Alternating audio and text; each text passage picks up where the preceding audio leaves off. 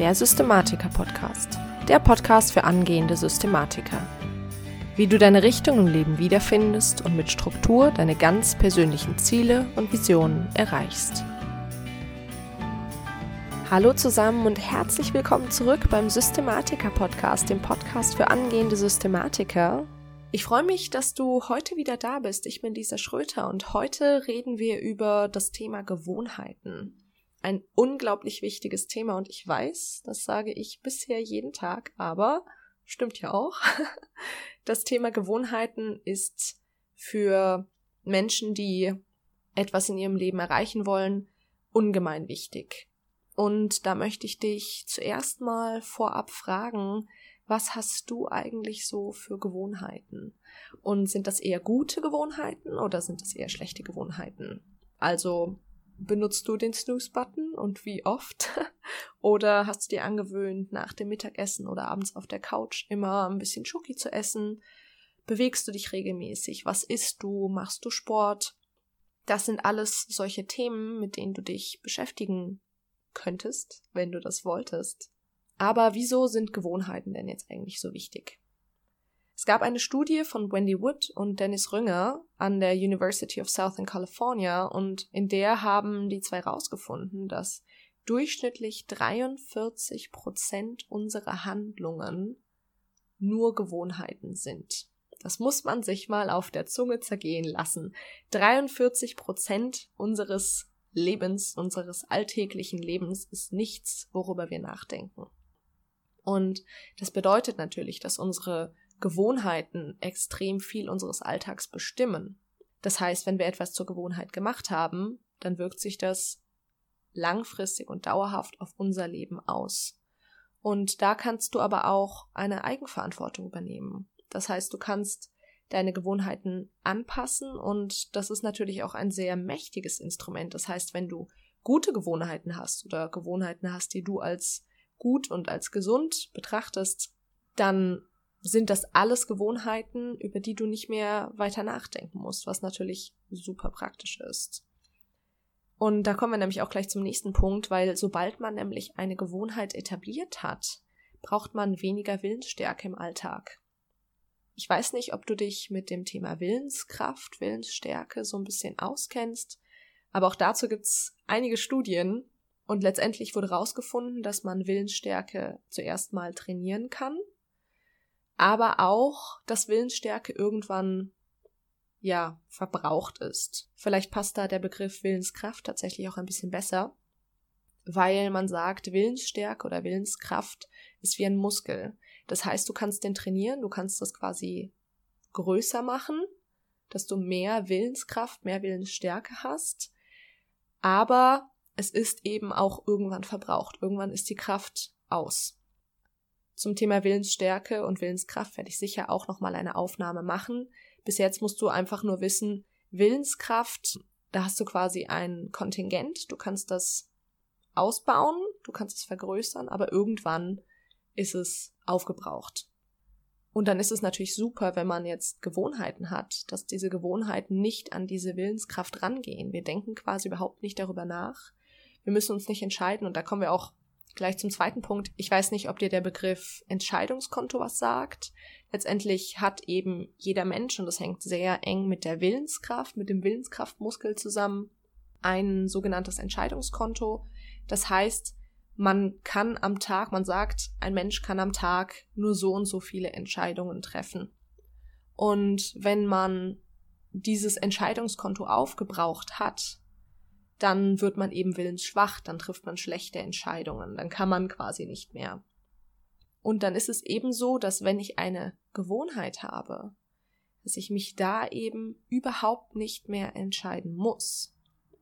Ich stehe morgens automatisch auf, ich gehe morgens automatisch ins Bad, ich putze morgens automatisch die Zähne. Das sind alles Dinge, über die wir uns keine Gedanken machen für die wir letztendlich eben keine Entscheidungen treffen müssen, die eben dementsprechend nicht aufs Entscheidungskonto gehen und wir deswegen eben quasi auch mehr Kapazität haben für Entscheidungen, die wirklich wichtig sind. So. Und jetzt noch die Frage, wie verändert man Gewohnheiten, weil das ist ja letztendlich das, was viele machen und woran auch viele scheitern.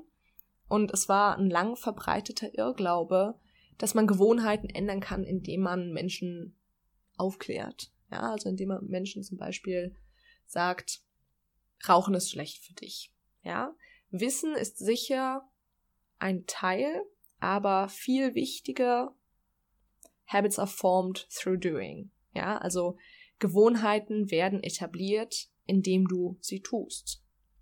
Du musst es einfach immer und immer wieder tun und dann wird es irgendwann zu einer Gewohnheit. Irgendwann ist natürlich ein sehr breiter Begriff und auch da gibt es sehr, sehr verschiedene Zeitangaben. Teilweise 21 Tage, also das Minimum, was man so findet, sind 21 Tage, in denen eine neue Gewohnheit etabliert wird, bis zu 50 Tage. Die Wissenschaft sagt auch, dass neue Essgewohnheiten, die man dann überhaupt nicht mehr in Frage stellt, dass das bis zu drei Jahren dauern kann, bis das wirklich etabliert ist.